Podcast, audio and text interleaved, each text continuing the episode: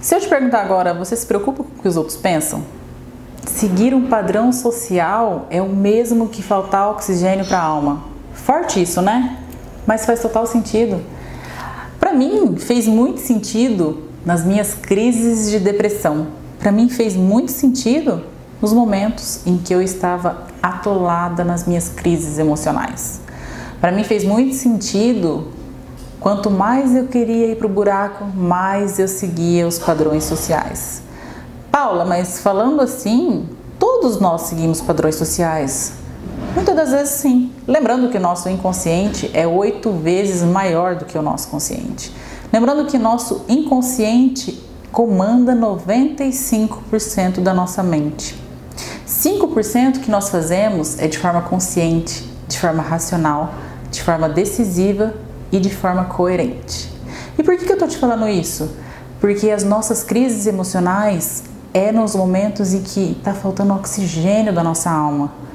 Quando a gente começa a refletir nisso, a gente começa a perceber o quanto a gente se importa com o que os outros pensam, o quanto a gente está fazendo as coisas para seguir um padrão social.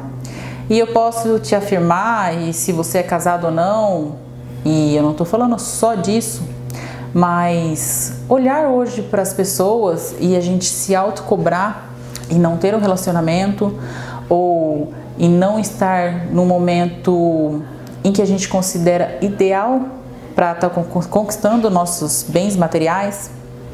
Ah, eu não tenho o carro que eu quero, eu não tenho a família que eu quero, eu não tenho o namorado que eu quero, eu não tenho a vida que eu quero. E a gente passa anos luz da nossa vida, olhando para a vida do outro e cobrando a nossa vida. E todas as vezes que a gente entra para essa pilha de que eu queria estar tá vivendo a vida do outro, eu não sei o que ele vive. Eu não sei se o casamento dele é realmente o casamento ideal em que ela posta nas redes sociais. Hoje eu falo que as redes sociais elas facilitaram muito para o nosso conhecimento. Afinal de contas, você está me vendo agora assistindo esse vídeo pelas redes sociais. Você consegue ter acesso com coisas que nós nunca imaginaríamos ter. A gente tem a nossa Bíblia do conhecimento nas nossas palmas das mãos. Eu tenho, você tem. Só que o grande problema é que a maioria das pessoas, às vezes eu, às vezes você, não faz uso disso corretamente. Ou eu faço isso, uso disso para trazer ainda mais ansiedade. Nós, não, nós estamos vivendo uma era em que nós nunca vivemos tão ansiosos que nós nunca tivemos tanto anseio para o futuro.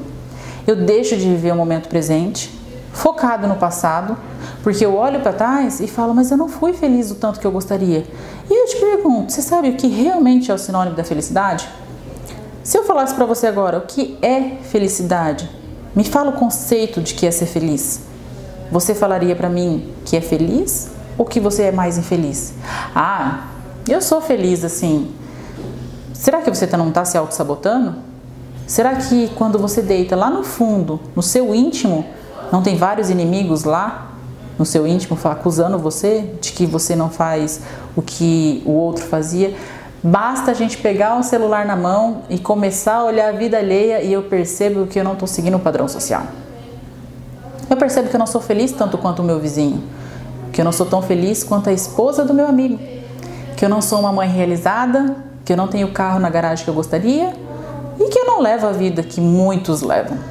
Agora eu te pergunto, será que realmente aquela pessoa em que você julga ser tão feliz, ela é realmente feliz? Será que você não está olhando tanto para a vida do outro que você não percebe que a felicidade está morando logo ali, do seu lado, no seu teto?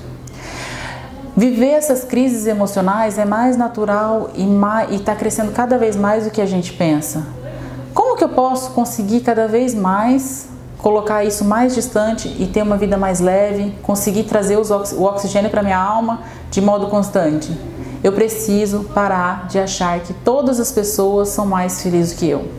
Eu preciso parar de olhar para o outro e olhar para minha vida.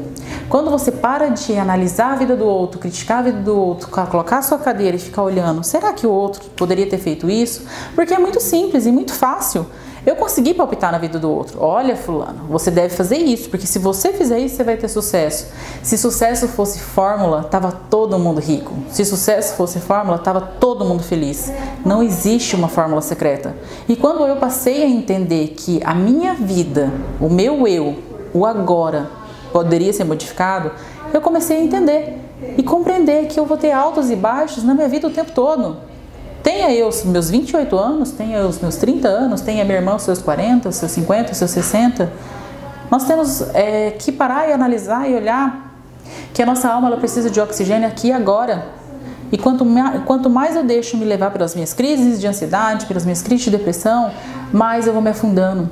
Quando eu consigo entender que o que eu passei ficou no passado e eu preciso digerir isso, e não trazer esse desespero, esses traumas, esses medos para os meus os filhos, para as pessoas que convivem comigo, quando eu abraço, sinto a minha dor, consigo digerir ela, consigo me despedir, eu consigo entender o sinônimo da felicidade.